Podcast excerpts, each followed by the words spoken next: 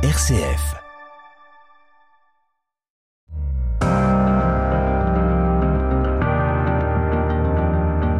RCF, les racines du présent.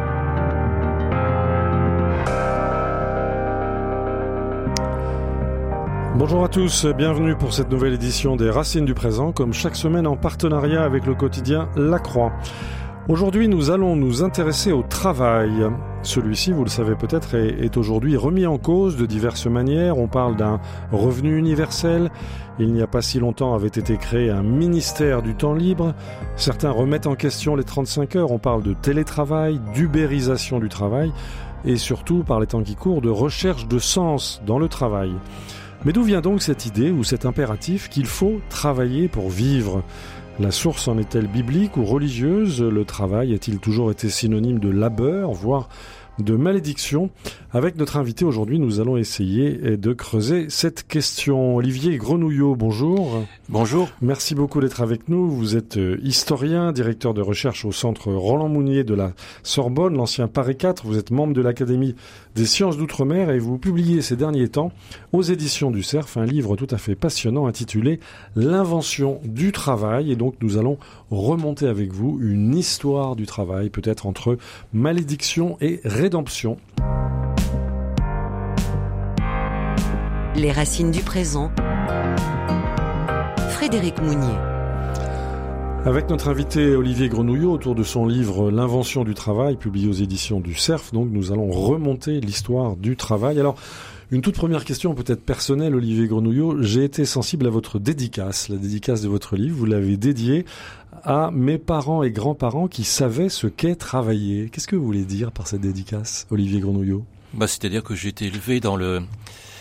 Euh, avec euh, l'idée que le travail était euh, quelque chose de bien, d'utile, hein, mhm. du bien, d'utile.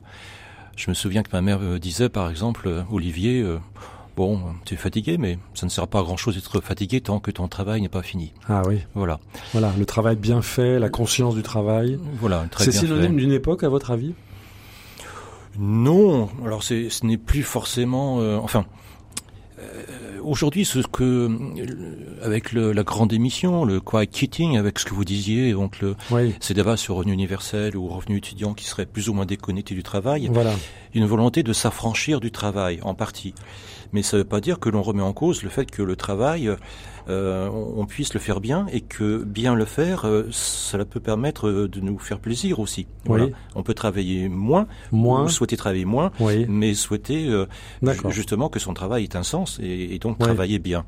Bien, alors on va essayer de bien travailler ensemble, vous et nous, Olivier Grenouillot. Je voudrais remonter pour commencer à, à l'origine, à l'étymologie du mot travail. On dit que le mot travail vient du latin tripalium, tripalium qui signifie, Olivier Grenouillot Oh, c'est une sorte d'instrument que l'on dit de torture, euh, mais en fait c'était un c'est un instrument qui, qui servait à, à maintenir les chevaux pour les ferrer ou pour voilà. Et, et donc euh, c'est l'idée que le travail est une euh, est un labeur, quelque chose de difficile. Un labeur, une astreinte. Une astreinte, une obligation peut-être un joug pour prendre euh, une autre image euh, d'un instrument agricole, quelque chose qui porte sur le voilà sur les chines, une sorte de fardeau. Oui, une sorte de fardeau. Cette notion de, de fardeau, peut-être de malédiction, est-ce que vous qui avez étudié l'histoire du travail, est-ce qu'elle parcourt toute l'histoire du travail ou est-ce qu'elle est propre à une certaine époque, Olivier Grenouillot? Alors, tout dépend de la manière dont on définit le travail. Alors, il y a des économistes qui pourraient le définir de manière euh, très rigoureuse. Euh, moi, je n'ai pas essayé de définir le travail. Avec le, le, titre L'invention du travail, titre du livre, euh, j'essaye de, de, voir comment les hommes du passé, à travers le temps, dans différentes sociétés, ont essayé de définir le travail. Et ce faisant, ils ont sans cesse réinventé les définitions du travail. Et donc, plutôt que euh, de partir d'une définition préconçue, de voir comment les hommes l'ont pensé à, leur époque. Mhm. Et à toutes les époques, le travail est perçu comme une activité, euh, je dirais, euh, volontaire, oui. orientée, orientée vers la satisfaction de, de, biens, vers la production de, de, choses nécessaires. Hein. Et donc, euh, comme c'est une obligation, hein, on a besoin de ces choses que l'on produit, ça peut être considéré comme un labeur. Mais en même temps, le travail a toujours été porteur de signification, de sens qui dépassait cette simple production de choses utiles. Mm-hmm. hein. euh, dans les, les, peintures rupestres, à Lascaux et autres, on, voit des animaux, des chevaux, etc. Alors on s'interroge beaucoup sur le sens de cela, mais euh, certains de ces animaux étaient chassés, et donc le fait de le représenter montre que ce travail, la chasse, et, n'était pas simplement entre guillemets alimentaire, il était associé à une façon de se représenter le monde. voilà.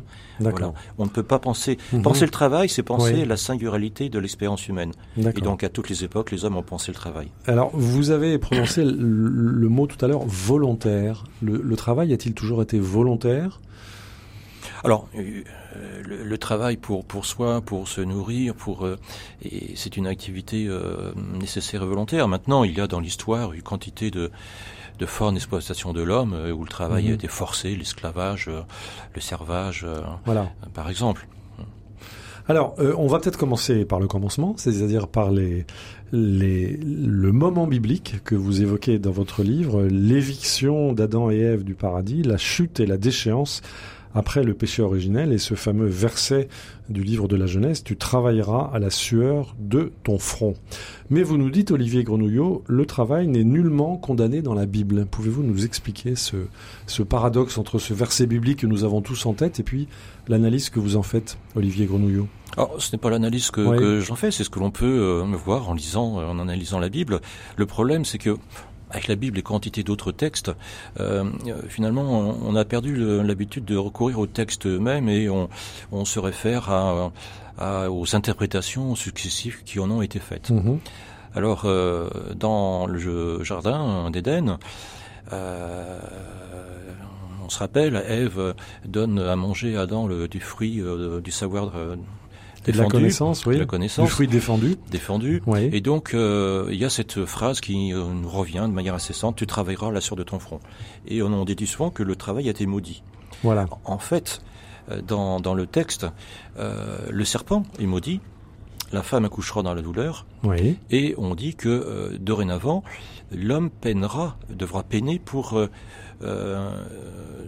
c'est que la terre produira difficilement. Mhm. C'est la terre en quelque sorte qui maudite, ce n'est pas le travail. D'accord. Et, d'ailleurs, lors de la seconde alliance entre Dieu et Noé, euh, Dieu dit euh, plus jamais je maudirai la terre à cause de l'homme. C'est bien la mhm. terre qui a été maudite et pas le travail. Et pas le travail. Et si on si on, regarde la Bible dans son dans sa totalité, euh, et, même si on tout d'abord dans le Nouveau Testament, il n'y a pas que le tu travailleras la sur de ton front. Dans dans l'Ancien Testament, pardon. Euh, Dieu assigne à l'homme trois tâches. Mhm. Dominer les animaux, mhm. garder et cultiver. Mais que garder et cultiver? L'œuvre divine. Et en cultivant l'œuvre divine, l'homme peut se cultiver lui-même. Donc, euh, c'est à la fois rendre grâce à Dieu et un moyen de, de, se, de s'accomplir. Et donc un moyen de donner un sens, pour reprendre ces expressions contemporaines, de donner un sens à sa vie. Tout à fait. C'est ça la proposition de la Bible. Tout à fait. Et euh, dans l'Ancien Testament, dans Deutéronome, dans les Proverbes, euh, mhm. les prophètes aussi, Isaïe, Amos et d'autres, euh, disent qu'il y a une dimension sociale au travail. Euh, par exemple, les prophètes nous disent que le, il, faut, il faut donner chaque jour aux salariés sa, sa, sa paye. parce qu'il en a besoin. Et puis on, critique les paresseux. Mhm. donc le travail est, dans l'Ancien Testament est, est, valorisé. Et puis d'abord Dieu lui-même, il est créateur. Sauf le septième jour. Oui, sauf le septième jour. Mais le septième jour n'est pas un jour euh, où on ne fait rien. C'est un jour de repos, certes. Mais c'est un jour qui sert, il y a une utilité qui sert à contempler l'œuvre, l'œuvre qui a, qui a été accomplie. Et donc ça donne du sens il donne du sens au système jour au travail qui a précédé. il n'est pas déconnecté. Voilà. il n'est pas déconnecté du travail. Il fait partie de, de en quelque sorte du, travail. Mhm. Alors, si vous voulez bien, euh, Olivier Grenouillot, on va remonter le temps, quitter les récits bibliques et puis replonger dans, le temps historique, euh, le, temps du, néolithique. Euh, que peut-on savoir de la représentation que se faisaient nos aïeux chasseurs-cueilleurs du travail? Alors, les chasseurs-cueilleurs, c'est donc avant le néolithique. Hein. Mhm. Le néolithique, c'est le passage, en gros, entre des chasseurs-cueilleurs paléolithiques euh, aux agriculteurs, éleveurs. Oui, euh, absolument. Voilà. Donc, ça commence euh, déjà même un petit peu avant le néolithique, hein, dans ce qu'on appelle le mésolithique, il y a 12 000 ans avant Jésus-Christ, avec le Locène, où il y a réchauffement climatique, etc. Déjà. Voilà, voilà. mais, qui permet de, là, qui, qui a des effets bénéfiques dans certaines régions du monde, qui, qui permet de favoriser l'agriculture. D'accord. et donc, en fait, il est bien difficile, même impossible de savoir ce que pensaient ces, ces, hommes. Mais par contre, euh, le regard que l'on porte sur eux a mhm. beaucoup changé. Expliquez-nous. C'est-à-dire que avant les années 1960-70, le discours dominant, c'était que les hommes du paléolithique, ces chasseurs-cueilleurs, étaient en quelque sorte des entre guillemets des primitifs, oui. et que le néolithique, l'agriculture, l'élevage, donc euh, une, certaine forme de travail plus proche de la nôtre, mhm. Euh, avait permis leur entrée en civilisation ça signifiait le début de progrès. Oui, c'est ce qu'on a tous plus ou moins en tête. Oui. Voilà, de progrès mhm. qui ne se sont jamais arrêtés ensuite, parce qu'agriculture, élevage, sédentarisation, maison, vie villageoise, etc. Vie urbaine, vie urbaine, voilà. Et puis à partir de 1970, euh, un autre discours euh, dominant, qui n'a pas remplacé forcément le premier, mais qui, mhm. qui devient dominant, euh, tend à, à, dire un petit peu l'inverse. C'est-à-dire C'est-à-dire que eh, au néolithique, euh, finalement, on a réinventé le travail, euh, l'inégalité, euh, en général, l'égalité entre les hommes et les femmes, la guerre, euh, les formes d'exploitation, etc. Que des horreurs en fait. Et puis le néolithique aussi, ces hommes qui, qui veulent devenir agriculteurs, ben, ils commencent à défricher par le feu, par la hache. Et puis c'est le début de ce qu'on appelle aujourd'hui l'anthropocène, de cette période. le règne de l'homme où l'homme transforme la, la, la terre, commence à transformer de telle manière que le processus devient petit à petit réversible et que la Terre est en danger, l'homme lui-même. Voilà. Et, et, et, et, donc le néolithique, euh, dans les discours dominants aujourd'hui, est perçu comme, comme un âge un peu maudit, alors qu'auparavant c'est un âge béni. Et inversement, les chasseurs-cueilleurs sont perçus comme euh, des gens vivant heureux, en harmonie avec la nature, ne connaissant euh, aucun des mots euh, qu'on assimile aujourd'hui au peuple premier, par exemple. Qu'on assimile au peuple premier. Et alors vous, quel, comment vous arbitrez ces, ces, ces deux regards en, tant qu'historien? Alors je n'arbitre oui.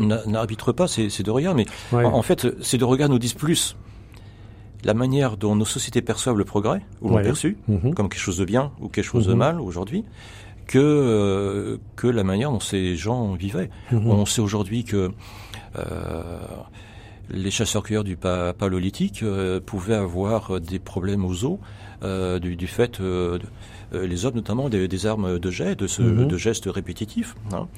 On sait que les inégalités existaient euh, au paléolithique, que la guerre existait aussi à cette époque. Ce sont des invariants de la condition. Et, donc euh, que ce n'étaient pas des, des, gens qui vivaient euh, bien heureux avec de l'eau fraîche. Voilà. Et on sait qu'ils travaillaient. Alors Marshall Salins nous disait entre peut-être 5 heures par jour. 5 mhm. heures par jour, comme ils connaissaient pas évidemment les, les conventions collectives, les conventions collectives ou le week-end, ça fait 35 heures par semaine. Mhm.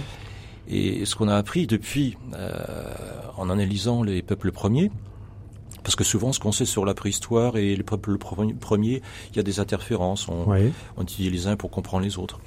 Et on s'aperçoit aujourd'hui que dans plusieurs cas, en Tanzanie, en Afrique du Sud, au Paraguay, euh, en fait, c'est peut-être plutôt 6 heures par jour. Donc, euh, sans doute que les chasseurs-cueilleurs d'avant le lithique pouvaient peut-être travailler 42 heures par semaine. Mhm. Mais c'était euh, c'était un travail de nature indispensable. C'était travailler pour se nourrir. Si on travaillait pas, on dépérissait c'est un travail indispensable, mais sans, doute auquel l'homme attachait également des sens, des significations qui ne sont pas forcément euh, connus. Alors, sur la question du sens et de la signification, euh, vous m'avez intrigué euh, à, travers l'un de vos propos. Euh, vous écrivez « On ne connaît pas d'état né du manioc, du tarot, de l'arbre à pain, de l'igname ou de la patate douce, mais les états ont fleuri avec le riz, le maïs, l'orge, le millet, le blé ou le sorgho. Est-ce qu'il y a des cultures qui se sont prêtées plus dans l'histoire du travail humain à une forme d'élaboration de civilisation urbaine ou bien étatique? Expliquez-nous, Olivier Grenouillot. Ah, ça, c'est ce que disent les préhistoriens. Euh, ces plantes, le riz, le blé, etc., sont des plantes qui euh, euh, sont récoltés, euh, mhm. alors que d'autres, euh, ces tubercules restent en terre, on les prend lorsque l'on souhaite, etc. Elles peuvent rester rester longtemps en terre. Mhm. Or, les plantes que l'on doit, enfin, les moissonner, ces moissons ensuite il faut les stocker. Les stocker. Et dès qu'on les distribuer, qu'on fait des stocks, oui, les transporter. On peut, oui. des, des, des, personnes plus influentes et pouvoirs peuvent mhm. prélever une partie de ces stocks. Voilà. Donc les prélèvements euh, et les formes de prélèvements qui nourrissent les pouvoirs sont plus faciles avec euh, ce, ce, type de, de plantes. D'accord. Merci pour cette précision. Alors on va faire, si vous voulez bien, une première pause musicale, euh, peut-être en forme de clin d'œil. Euh, nous allons remonter plus près de notre histoire, en 1965, toute une génération a été marquée par cette chanson d'Henri Salvador, Le travail, c'est la santé. Le travail, c'est la santé. Rien faire, c'est la conserver. Les prisonniers du boulot font pas de vieux os. Ces gens qui courent au grand galop en auto, métro ou vélo vont-ils voir un film rigolo? Mais non, ils vont à leur boulot. Le travail, c'est la santé. Rien faire, c'est la conserver. Les prisonniers du boulot font pas de vieux os. Ils bossent 11 mois pour les vacances et sont crevés quand elles commencent. Un mois plus tard, ils sont costauds. Mais faut reprendre le boulot. Allez tous ensemble là Le travail, c'est la santé. Rien faire, c'est la conserver. Les prisonniers du boulot font pas de vieux os. Dire qu'il y a des gens en pagaille qui courent sans cesse après le travail. Faut être fou. Moi, le travail me court après. Il n'est pas prêt de me rattraper.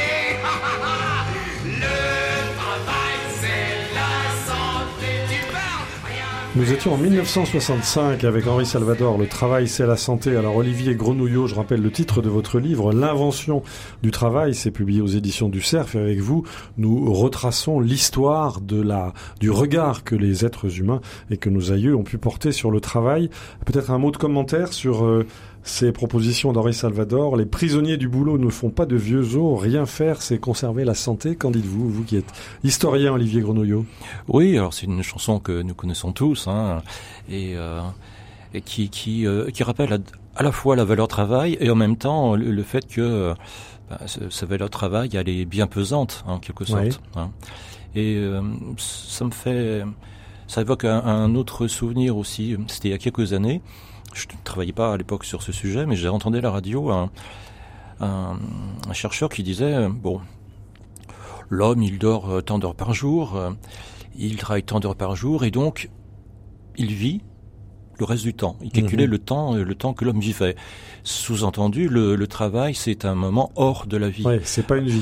Euh, ce qui, ce qui m'a quand même choqué parce que si, si, s'il faut attendre, par exemple, d'être à la retraite pour vivre véritablement, ça pose un problème.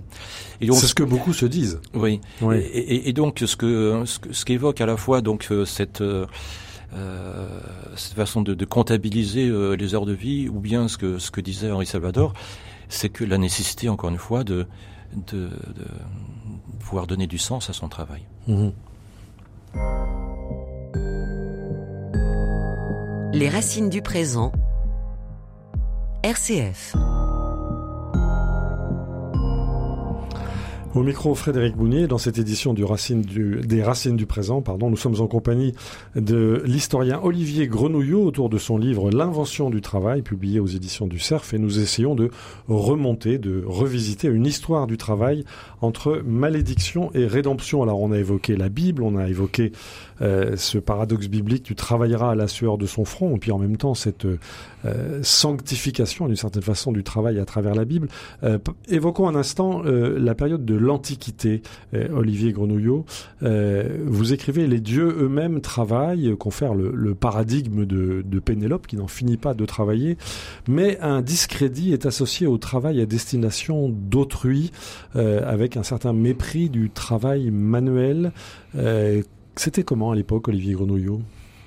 Alors, avant de parler peut-être du, mépris relatif au travail manuel, je voudrais revenir sur cette, ce couple un peu malédiction, rédemption associé au travail. Oui. Parce que, à mon sens, dans le monde occidental, c'est Hésiode Mhm. qui est le premier finalement euh, l'aurait entre guillemets inventé. Euh, Hésiode, on connaît de lui, euh, Ça, il est contemporain d'Homère. Hein. Si Homère existait, certains mettent en cause, mettent en cause son existence. Donc 8e siècle avant Jésus-Christ. Et Hésiode a écrit deux, deux poèmes. Dans l'un, la Théogonie, il rappelle les origines du monde. Et dans la Théogonie, il, il raconte finalement la double traîtrise de Prométhée. Prométhée, hein, première fois, il sacrifie un bœuf à Zeus. Et puis Prométhée souhaite garder les meilleurs morceaux pour lui, donc il recouvre les os de graisse mhm. euh, et Zeus choisit, euh, choisit cette mauvaise part. Alors Zeus, évidemment, n'est pas content et il décide de, reprendre le feu qu'il avait donné aux hommes. Deuxième traîtrise, Prométhée euh, reprend le feu et le donne aux hommes. À ce moment-là, mhm. Zeus, le maître de l'Olympe, décide de cacher aux hommes leur pitance. Les hommes, la terre ne produira plus en abondance et, les hommes devront travailler plus durement. Ça nous rappelle euh, le tu travailleras la soie de ton front. Ça, c'est l'antéogonie. Et, dans l'antéogonie, donc, le, le, le, travail est rendu difficile, mais c'est la suite à, à à, un péché, le péché de démesure, mm un libriche chez les Grecs. Mais dans un deuxième poème, Les travaux les jours, Hésiode nous dit que le travail est le moyen par lequel les hommes peuvent se réconcilier avec Dieu il est bon, il est nécessaire de travailler. Et, donc le travail peut être un moyen de, rédemption, d'accomplissement. Et Hésiode associe les deux. Malédiction qui pèse sur la terre et rédemption On retrouve cette, cette tension oui, cette tension-là, qui traverse l'histoire et qui traverse ensuite tous les siècles. Voilà. Qui traverse tous les siècles. C'est absolument passionnant. Alors, euh, j'ai noté cette phrase de, de, Cicéron que vous relevez, Olivier Grenouillot, dans votre livre. Recevoir un salaire, c'est s'engager dans la servitude. Que voulait dire Cicéron? Alors, et là, ça me permettra de répondre à votre question euh, antérieure. Pour Cicéron, on veut dire que celui qui reçoit un salaire euh, dépend évidemment de celui qui le rémunère. Et dans les mondes anciens, chez les Grecs et les Romains, le fait de dépendre de quelqu'un, c'est humiliant. Et donc le dépendre de quelqu'un pour son salaire, c'est humiliant, comme de la même manière, le paresseux qui dépend de l'aide qu'on peut lui fournir et mhm. perd également son autonomie. Et donc, euh, on critique, on stigmatise à la fois le non-travail, parce que ça rend l'homme dépendant, et le travail pour autrui. Et donc, mhm. le bon travail, c'est le travail pour soi, pour sa famille. Voilà. Et il y a un autre discrédit d'ailleurs qui, euh, là, qui est euh, en quelque sorte théorisé par, euh, dans l'Athènes démocratique par Platon et Aristote. C'est le discrédit du travail manuel. Ah alors, qui était l'apanage des esclaves? Pas seulement, pas des, seulement, pas seulement des esclaves, des artisans, du démos, du peuple qui, qui fait fonctionner la démocratie. parce que l'idéal pour Platon et Aristote, c'est l'homme doit s'élever vers la vertu. Et euh, disent-ils, le, travail manuel, le travail des mains, abîme le corps, affaiblit l'esprit et mhm. occupe du temps. Et donc, c'est un, ce travail manuel est un obstacle pour s'élever vers la vertu. Euh, et ce discrédit du travail manuel, qu'on trouve à d'autres époques, que dans l'Égypte ancienne aussi, finalement, traverse ensuite les âges. Mais, en fait, euh, ce discrédit du travail manuel, chez Platon et Aristote, euh, il est aussi là pour contenir un petit peu aussi les progrès du démos. C'est parce que ces artisans deviennent plus importants, plus nombreux, parce que le mhm. travail, l'argent prend une place plus importante dans la cité, que par réaction, oui. quelque sorte, Platon et Aristote euh, euh, critiquent cela. Et, et Aristote euh, en vient à dire que on ne peut pas exclure les artisans du, euh, de la citoyenneté, mais peut-être pourrait-on définir différents niveaux de citoyenneté. Mhm. On, voit que ces discours sur le travail euh, sont euh, euh, le fruit de, de rapports d'antagonismes sociaux. Et donc peuvent influer sur la vie politique, sur la nature de la vie politique. Ils sont en lien avec les contextes politiques et sociaux. On voit l'importance de cette réflexion sur le, sur le travail que vous avez ausculté, Olivier Grenouillot. Alors, venons-en, si vous le voulez bien, à la période du, du Moyen Âge. Euh, vous écrivez Les préjugés des lettrés s'associent à ceux des guerriers pour discréditer, encore une fois, le travail manuel. Mais dites-vous, une réhabilitation du travail s'opère. Que s'est-il passé au Moyen Âge, Olivier Grenouillot alors c'est mille ans, mille ans. Hein, il s'est passé beaucoup de choses là. Euh, J'ai un long chapitre sur la question. Euh, dans un premier temps, il, est vrai que euh, ces, ces peuples qui euh, franchissent le Limès, euh, la frontière, la, frontière, euh, les royaumes dits barbares qui s'établissent sur les ruines de l'Empire romain, mhm. ce sont des peuples guerriers. Et dans ces mondes guerriers, le travail de la terre n'est pas valorisé. on valorise le forgeron, on travaille de Parce qu'il produit les des métaux, armes. voilà, parce qu'il produit des armes. Et le travail de la, ferme, de, de la terre, c'est pour les ceux que l'on que l'on fait travailler, que l'on exploite. Et puis il y a aussi euh, dans dans la vie monacale, euh, il faut avoir à l'esprit qu'au début du Moyen Âge et jusqu'au XIIe siècle, il y a des milliers de monastères dans l'Europe. hein, c'est Mhm. très important Qui sont des lieux de développement économique. aussi, aussi, et, et que très vite se développe une sorte de débat. Certains disent, euh, voilà, euh, se fondant sur quelques textes de la Bible, et, euh, se disent que, après tout, c'est l'opus dei qui est essentiel et que L'œuvre de Dieu. l'œuvre de Dieu, les, les prières, etc., et que l'on n'a pas, enfin, en fait, le, le travail des champs, le- c'est une perte de temps. Et Augustin, le, le débat est tellement fort que Augustin doit répondre hein, dans, dans un texte en disant mais non, mais non, et il prend la Bible, euh, Dieu a travaillé, euh, Joseph et Jésus travaillaient, euh, Mhm. Saint Paul disait ce qui ne travaille pas ne mange pas, etc. Ouais. Il doit rappeler que le travail est une valeur essentielle. Alors, il est vrai que avec les différentes règles bénédictines et autres qui se mettent en place Oui, dans le on se monastère, souvient de ora et labora, voilà, euh, il est vrai que c'est le travail et la prière. la prière qui, qui quand même l'emporte Mhm. euh, progressivement. Oui. Mais le travail demeure un élément de la vie euh, euh, mo- monacale. Et donc le travail a sa place. Et puis je dirais que il y a une certaine porosité entre le travail de l'esprit, euh, le travail des mains. L'opus dei, euh, ces prières, euh, elles, elles ont un caractère, je dirais, obligatoire, mais on s'en soumet, on s'y soumet naturellement parce Mhm. que on ne perçoit pas ce caractère obligatoire, mais il l'est. Euh, euh, c'est un caractère normé, répétitif, et finalement cette poésie revêt euh, certains des caractères que l'on attribue parfois au travail.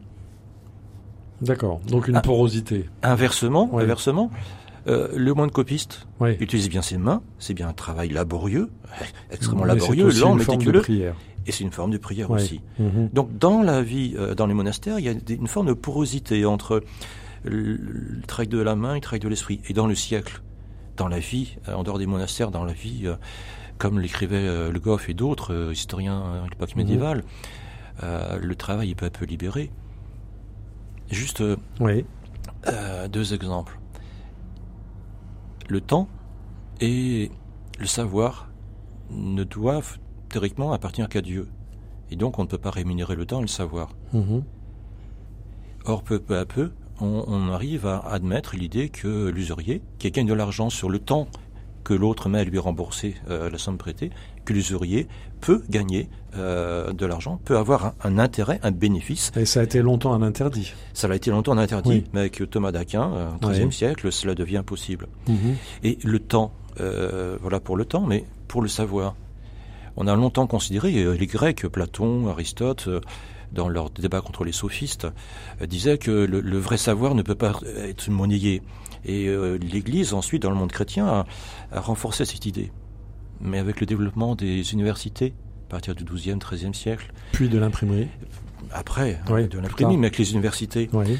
euh, se pose la question, ces universitaires, qui sont des hommes d'église, ne doivent-ils pas être rémunérés? Mhm. Et petit à petit, on accepte qu'ils le soient. Et même, il y a une certaine concurrence qui s'exerce à la fin du Moyen Âge Oui. euh, dans certaines villes, parce que dans certaines villes, on a des, des chaires euh, de, pour des prédicateurs, euh, et que ces chaires, euh, elles sont euh, monnayées, et certains se font concurrence pour obtenir euh, ces, cette, euh, Mhm. ces, ces- ces fonctions. On Donc vous voyez, euh, il y a une libération dans, dans le siècle progressivement euh, au cours des temps médiévaux du travail qui euh, et, et la liste, Le Goff le disait, la liste des métiers euh, finalement euh, Autorisé. blâmables Oui. Ou blâmable. euh, se, se Ouais. rétrécit comme une peau de chagrin. Alors, on parle du travail à cette époque euh, en, en lien avec l'œuvre de Dieu. Euh, Se pose quand même toute la question du septième jour qu'on n'a pas évoqué. euh, qu'on n'a pas évoqué. Il faudrait peut-être euh, le sens du Shabbat dans le judaïsme, cette euh, cette abstention du travail. Comment est-ce que ça s'est construit, Olivier Grenouillot?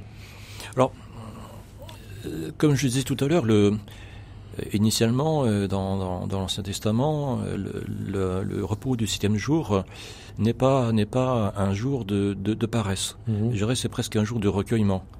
Encore une fois, on, on est là pour contempler l'œuvre accomplie au- auparavant. Et, et, et ce temps de, de repos, de recueillement, n'est pas là uniquement pour faire ses forces. C'est une autre moyen de donner du sens au travail antérieur et au travail qui va se poursuivre. Et ça peut être un temps de prière. Et ça peut être bien sûr un, temps de prière. Alors si vous voulez bien, on va faire une deuxième pause euh, musicale, toujours autour de la question du travail qui nous occupe aujourd'hui, puisque je rappelle que nous sommes en compagnie de l'historien Olivier Grenouillot autour de son livre L'invention du travail au CERF, et que donc nous remontons le cours du temps pour essayer de décrypter, de comprendre comment nos aïeux euh, comprenaient cette notion de euh, travail. on va revenir en 1985, on va écouter Alpha Blondie. Alpha Blondie, travailler, c'est trop dur.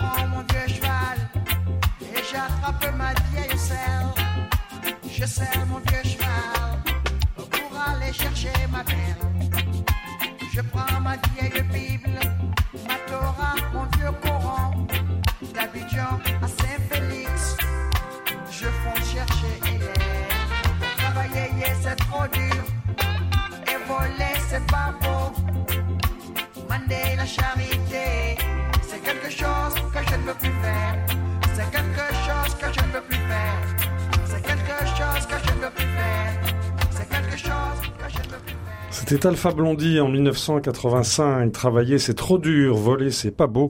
Et demander la charité, c'est quelque chose que je ne veux plus faire. Les racines du présent. Frédéric Mounier. Nous sommes aujourd'hui en compagnie de l'historien Olivier Grenouillot autour de son livre L'invention du travail au cerf et avec lui nous remontons, nous essayons de, comprendre au fil de l'histoire euh, les différentes compréhensions que nos aïeux ont pu avoir du travail. Alors nous allons aborder, si vous voulez bien Olivier Grenouillot, les temps, modernes avec le rôle de la réforme euh, qui a modifié le regard que euh, nous avons pu porter sur le travail. Olivier Grenouillot. Oui, alors là, il y a un débat très important, je dirais, depuis euh, plus d'un siècle, mhm. euh, qui a été lancé par euh, le livre de Max Weber, L'éthique protestante et l'esprit du capitalisme. Voilà. voilà, ça apparaît en 1904-1905, et depuis, on l'a sans cesse commenté. Alors, quitte à le vulgariser, quoi. C'est devenu une sorte de lieu commun sur le mode ce sont les protestants qui ont inventé le capitalisme. Voilà, en gros, hein, voilà, caricature. C'est devenu cela. Voilà. Alors que Max Weber ne l'a jamais dit, n'a jamais écrit. Expliquez-nous. Max Weber le dit d'emblée, il, il souhaite voir comment l'esprit de la réforme a été à l'une des multiples, a pu être à l'une des multiples origines de l'essor du capitalisme, à mhm. l'une des multiples origines. Voilà. Et en, pour schématiser, il, il, apporte deux solutions possibles. La première, c'est avec Luther. Luther considère que euh, le travail, c'est une, la profession est une vocation. Donc c'est un, mhm. la réponse est un appel divin. Donc il y a une sorte de de sacralisation, sacralisation de la profession. Voilà. Mhm. Et puis euh, l'autre euh, l'autre idée, c'est avec Calvin et la prédestination. C'est-à-dire que Dieu sait par avance qui va être élu. Dieu le sait, mais les hommes non. Et, mhm. les hommes sont angoissés. Vais-je ben vraiment être élu?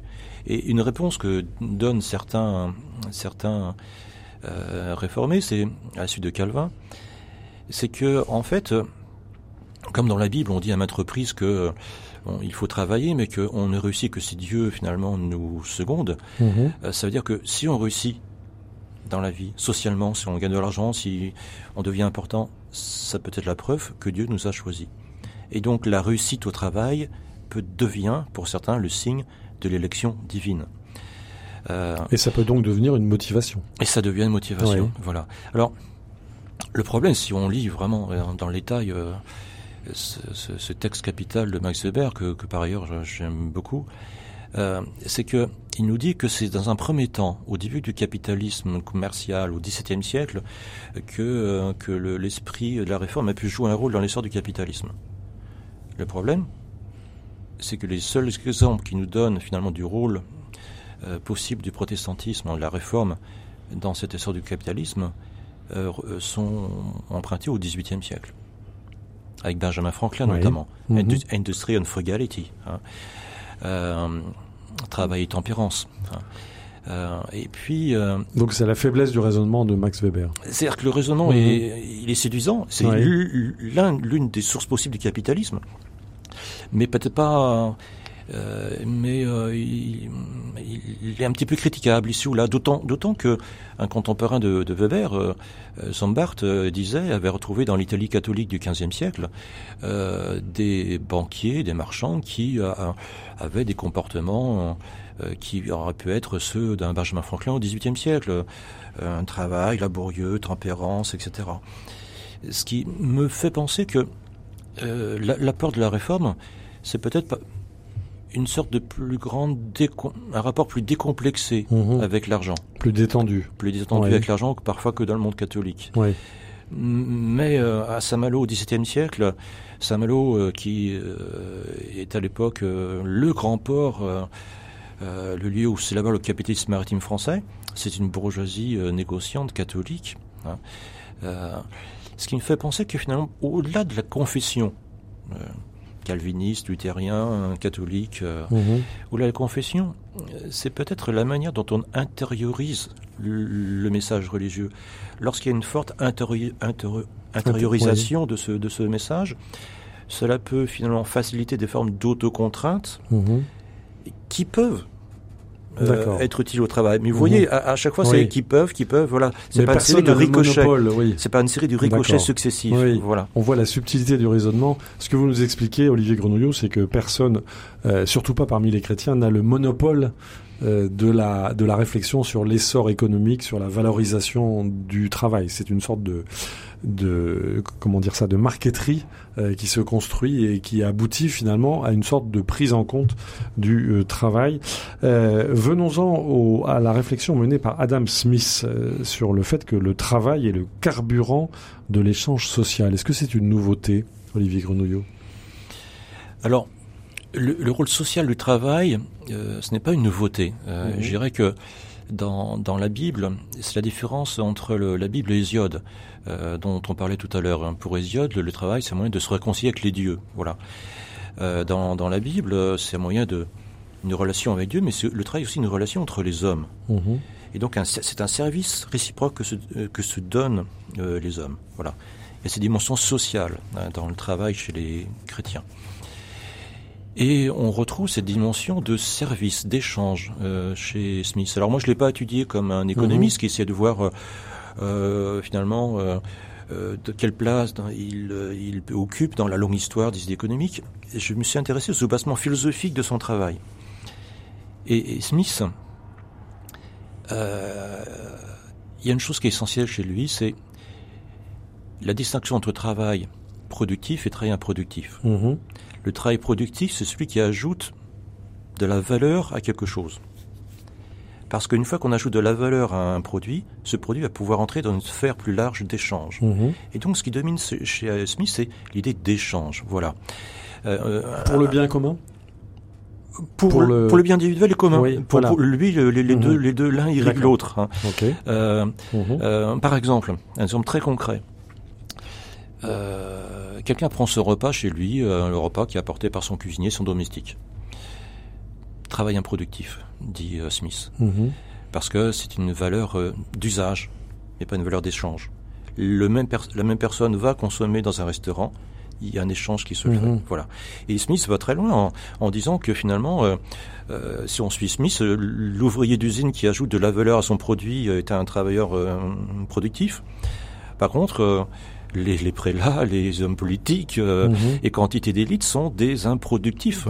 Hein. et il anticipe sur ce que euh, la célèbre fable des abeilles des frelons de, euh, de Saint-Simon de 1819. Mhm. Voilà. Rappelez-nous cette fameuse fable ah, où, il dit euh, lui aussi que finalement euh, il fait la liste de, de, de, tous les grands de son époque qui mhm. finalement ne servent à rien, euh, accaparent des rentes et ne sont pas productifs. Hein. Mhm. Et en fait, Saint-Simon sans doute a été influencé par par Smith et, Smith peut-être aussi par Platon, je ne sais mhm. pas. Mais Alors on va écouter, si vous le voulez bien, Olivier Grenouillot, une autre fable, une fable de la, de, La Fontaine, Jean de La Fontaine, le laboureur et ses enfants, et on, va voir qu'à travers cette fable, il y a une certaine conception du travail. Cette fable de Jean de La Fontaine, le laboureur et ses enfants, est lue par Michael Mansour.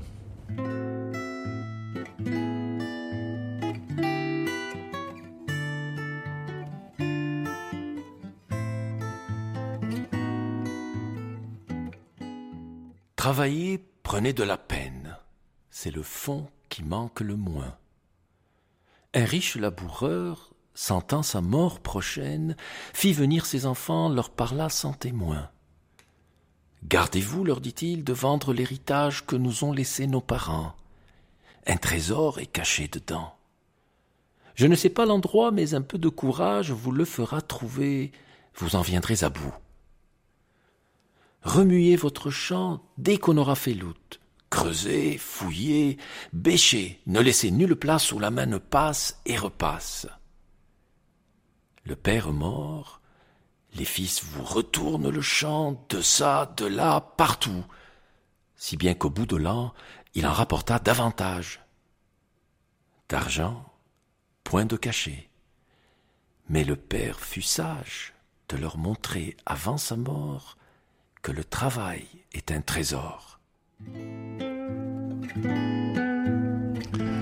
Le travail est un trésor, c'était la fable de Jean de La Fontaine, le laboureur et ses enfants, lue par Michael Mansour. Euh, vous en dites quoi, Olivier Grenouillot, vous qui, dans votre livre L'invention du travail, publié aux éditions du Cerf, scrutez l'évolution de cette euh, vision du travail euh, par l'humanité? Je dirais que cette façon que l'on a que, que raconte, raconte La Fontaine que, que l'agriculteur a de, de voir le travail dans un processus lent d'accumulation, etc., parce qu'il y a un héritage qu'on transmet, qu'il faut, qu'il faut cultiver, etc., bah, ça rappelle finalement la lente ascension de la bourgeoisie dans le monde occidental du Moyen Âge jusqu'au XVIIIe et XIXe mhm. siècle. Et cette bourgeoisie, qu'elle soit catholique ou protestante, elle veut réussir. Et pour réussir, il y a une sorte de leitmotiv. Il faut travailler, accumuler et transmettre ce que l'on a acquis euh, à d'autres générations. Ce que ne faisait pas la noblesse, qui transmettait sans travailler ni peut-être accumuler. Oui, travailler, accumuler, transmettre. C'est un leitmotiv de la bourgeoisie montante. je dirais qu'il y en a, euh, c'est nécessaire pour réussir. Et en même temps, euh, travailler, accumuler, transmettre, c'est nécessaire pour que la réussite de la bourgeoisie soit, soit légitime dans les sociétés d'ordre, on peut être un très riche bourgeois, mais que ce qu'on dirait comme rien par rapport à un pauvre, un pauvre noble qui appartient à, l'ordre de la noblesse. Mhm. et, petit à petit, tout au long euh, finalement de, l'époque médiévale et temps moderne en, Europe, la bourgeoisie montante s'ingénie à transformer en vertu les qualités qu'elle s'attribue. C'est-à-dire que c'est joliment dit. Pour un, pour, un, pour un négociant, par exemple, il y a un travail, on s'astreint un travail pendant différentes heures dans la journée, c'est mhm. laborieux, etc. Les négociants nous disent, bah voilà, pour être exercer mon métier, je dois être honnête parce que si je ne suis pas honnête, il y aura une mauvaise image de, de, de ma maison de commerce et je ne pourrai mhm. plus emprunter. Bon. Mhm. Et donc, on s'ingénie à transformer en, en, vertu cela pour légitimer l'ascension euh, sociale par le travail. Ça n'empêche pas les, les faillites frauduleuses, mais ça nous montre que pour la bourgeoisie montante, il en va de même après pour la bourgeoisie mhm. rentière, mais pour la bourgeoisie montante, le travail est une valeur. Alors cette bourgeoisie montante, puis euh, rentière, comme vous dites, Olivier Grenouillot, est contestée au XIXe siècle par euh, euh, les socialistes, par Karl Marx, par Saint-Simon, qui souhaitent réorganiser le travail, peut-être pour dépasser le, conflit social, tandis que Marx évoque l'aliénation du travail. Est-ce qu'il s'est vraiment agi d'une rupture à ce moment-là, Olivier Grenouillot, dans la, vision que les hommes pouvaient avoir du travail? Alors une rupture, oui. À l'évidence, dans les conditions de travail. Mhm. On a oublié aujourd'hui le premier âge de la prolétarisation. Ce sera un, autre ouvrage que j'écrirai au CERF. Le premier âge de la prolétarisation entre en gros 1760 et 1840, mhm. où on travaille pour ne pas mourir de faim. Et on peut travailler et quasiment mourir de faim en travaillant. Parce qu'on travaille dans des conditions. Parce que parce que on, on, les salaires sont insuffisants, parce que le travail dans l'usine, on est encaserné, les horaires mhm. sont très très longs, et parce que l'homme est assujetti à la machine. Et donc les conditions de travail se détériorent de manière extrêmement dure. Se déshumanisent. Se déshumanisent totalement. On perd tout sens dans le travail que l'on peut effectuer. Michelet déjà, pourtant romantique, euh, nous dit que l'homme ne devient plus qu'un marteau, un instrument, mhm. etc. Et c'est à ce moment-là où les conditions de travail sont les plus deviennent atroces, où Marx et Engels critiquent à juste titre l'aliénation euh, du travail en système capitaliste, à ce moment-là où l'individu peine, que l'on pense que l'humanité, non pas l'individu, mais l'humanité dans son ensemble, pourra plus tard s'affranchir grâce au travail. C'est-à-dire? Et quelques exemples. D'abord, c'est Kant, le philosophe mhm. allemand, Kant, qui nous dit, euh, voilà, que, que, le monde n'existe que par les concepts que l'on forge. Et donc, le, monde n'existe que par le travail de l'esprit. Hegel nous fait passer du travail de l'esprit au travail de, de l'homme. Mhm. Euh, cet autre philosophe nous dit que finalement, le travail, c'est le se faire chose ici-bas. C'est par le travail que l'homme... Se faire chose ici-bas. Que l'homme devient lui-même, s'accomplit en maîtrisant la nature. Mhm. Engels, le compagnon de route de Karl Marx, dans un texte euh, extraordinaire de 1878, nous dit, il essaie de, savoir comment l'homme finalement s'est détaché des primates. Euh, et nous dit-il, euh, ce n'est pas, c'est pas par l'esprit, mhm. c'est pas le développement du cerveau qui est premier. Ce qui est premier, c'est le travail des mains, l'outil. C'est ça qui a ensuite a conduit à un développement du cerveau, au langage, etc. Le travail est premier.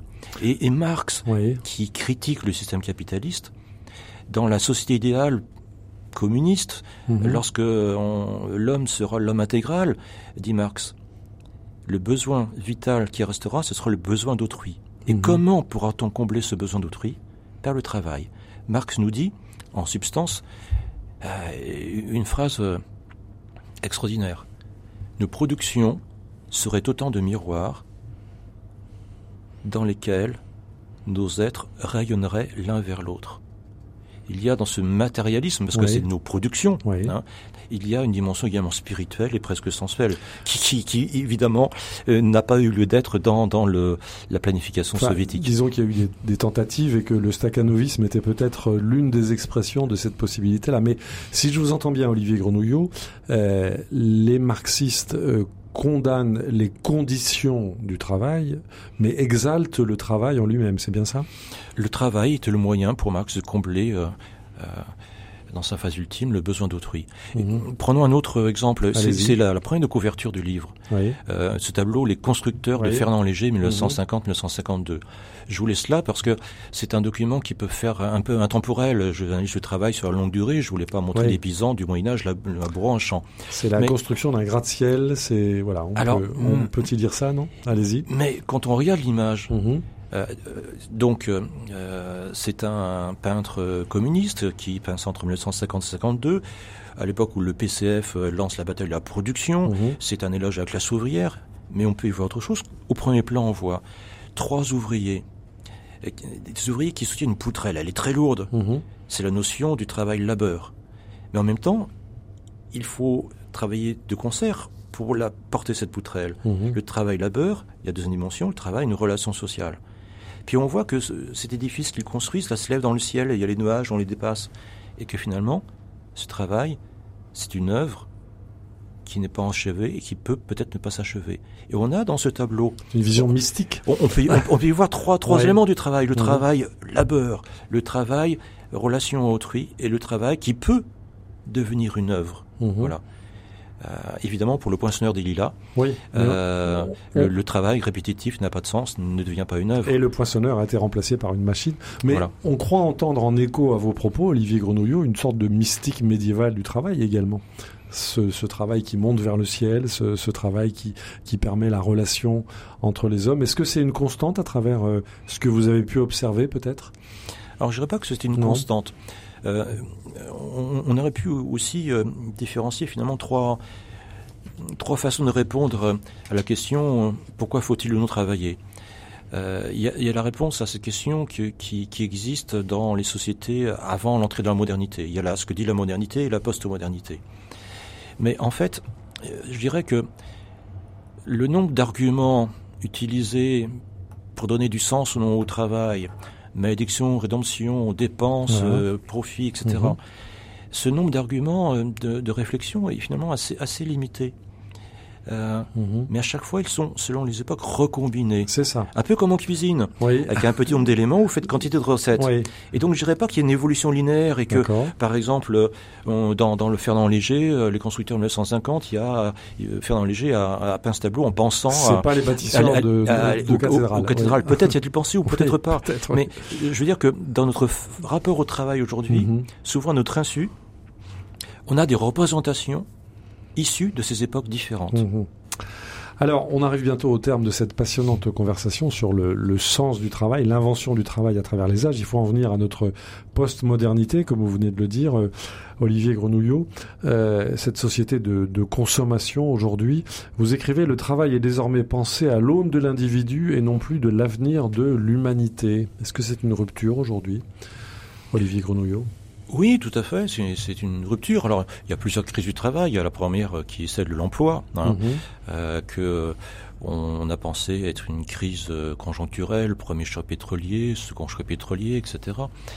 Et on sait maintenant que cette crise de l'emploi est liée à la globalisation et à la financiarisation de, de l'économie. Voilà. Il y a aussi, euh, non pas la crise de l'emploi, mais la crise du travail. Il y a un livre de Jeremy Rifkin en 1995, The End of Work, la fin du travail.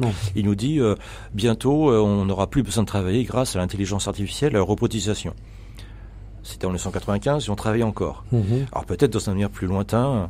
Et puis il y a la troisième crise, c'est la crise de la valeur travail avec ce que nous disions dans l'introduction, là, la grande émission, la volonté de s'affranchir davantage du travail, ce que disait euh, ce chercheur à la radio en, qui comptabilisait le nombre d'heures où l'homme vivait quand, il ne dormait pas, il ne travaillait pas. Mhm. Et donc il y a une crise de, la valeur travail. Mais euh, je pense que l'on continuera toujours à penser le travail euh, d'une manière ou d'une autre. Mais ce travail ne sera plus forcément un joug, ne sera plus forcément une torture, ne sera plus forcément un tripalium, une astreinte. Ah, il y a des, quoique il y a des, des, façons différenciées de percevoir le travail hein, socialement. Certains doivent travailler et se posent pas la question parce qu'ils doivent travailler pour vivre. D'autres euh, ont des revenus suffisants et peuvent se dire je vais travailler un peu moins pour vivre mhm. mieux. Oui. Euh, et puis il y a aussi le, le rapport à ce que fait-on si l'on ne travaille pas? Oui. C'est ce que c'est la question que se posent beaucoup de gens qui arrivent à la retraite, par exemple. Le, loisir, le loisir euh, que euh, Platon et Aristote euh, mettent en avant, le loisir n'est pas une non-activité. Pour eux, le loisir est une activité. D'abord, une activité socialement orientée, parce qu'il y a des fêtes civiques auxquelles on doit participer. Euh, et puis Baudrillard, Jean Baudrillard, sur la consommation dont nous parlions, en 1970, nous dit que le loisir est devenu une sorte de gisement de profit pour le capitalisme. c'est une industrie. C'est une industrie. Et puis que dans le loisir, euh, beaucoup d'entre nous sommes un peu sommés de faire quelque chose pour ne pas perdre notre temps. Oui. Comme si finalement la, crise de leur travail était liée à une crise plus générale, c'est-à-dire la crise du sens oui. que l'on donne aux choses et On retrouve cette question-là. Voilà. Peut-être euh, un dernier mot, Olivier Grenouillot, pour euh, synthétiser peut-être vos propos.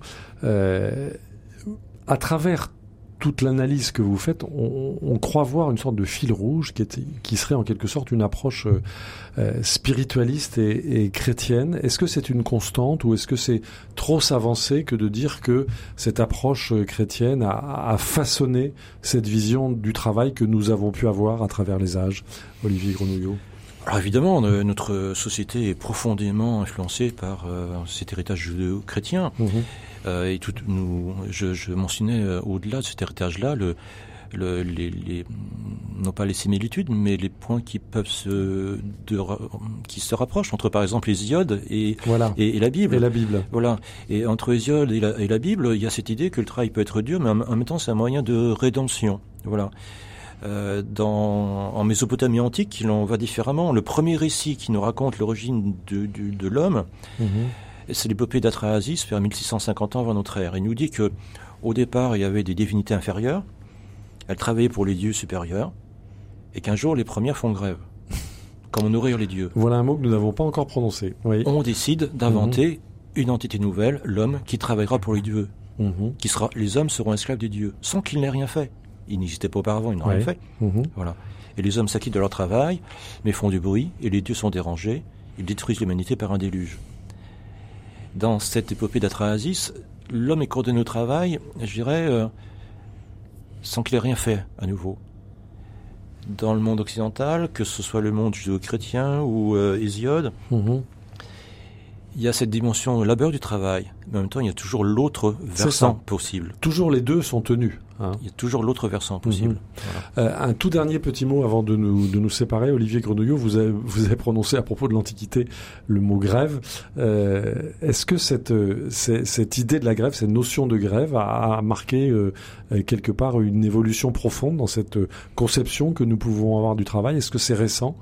Ou est-ce que ça a toujours existé? Alors, le, mot grève, là, j'ai été utilisé de manière un peu euh, pédagogique. Hein. Euh, euh, les, divinités inférieures ont cessé le travail, on peut dire qu'elles ont fait grève. Mhm. J'analyse dans, le livre à, quelques endroits là cette notion de, grève.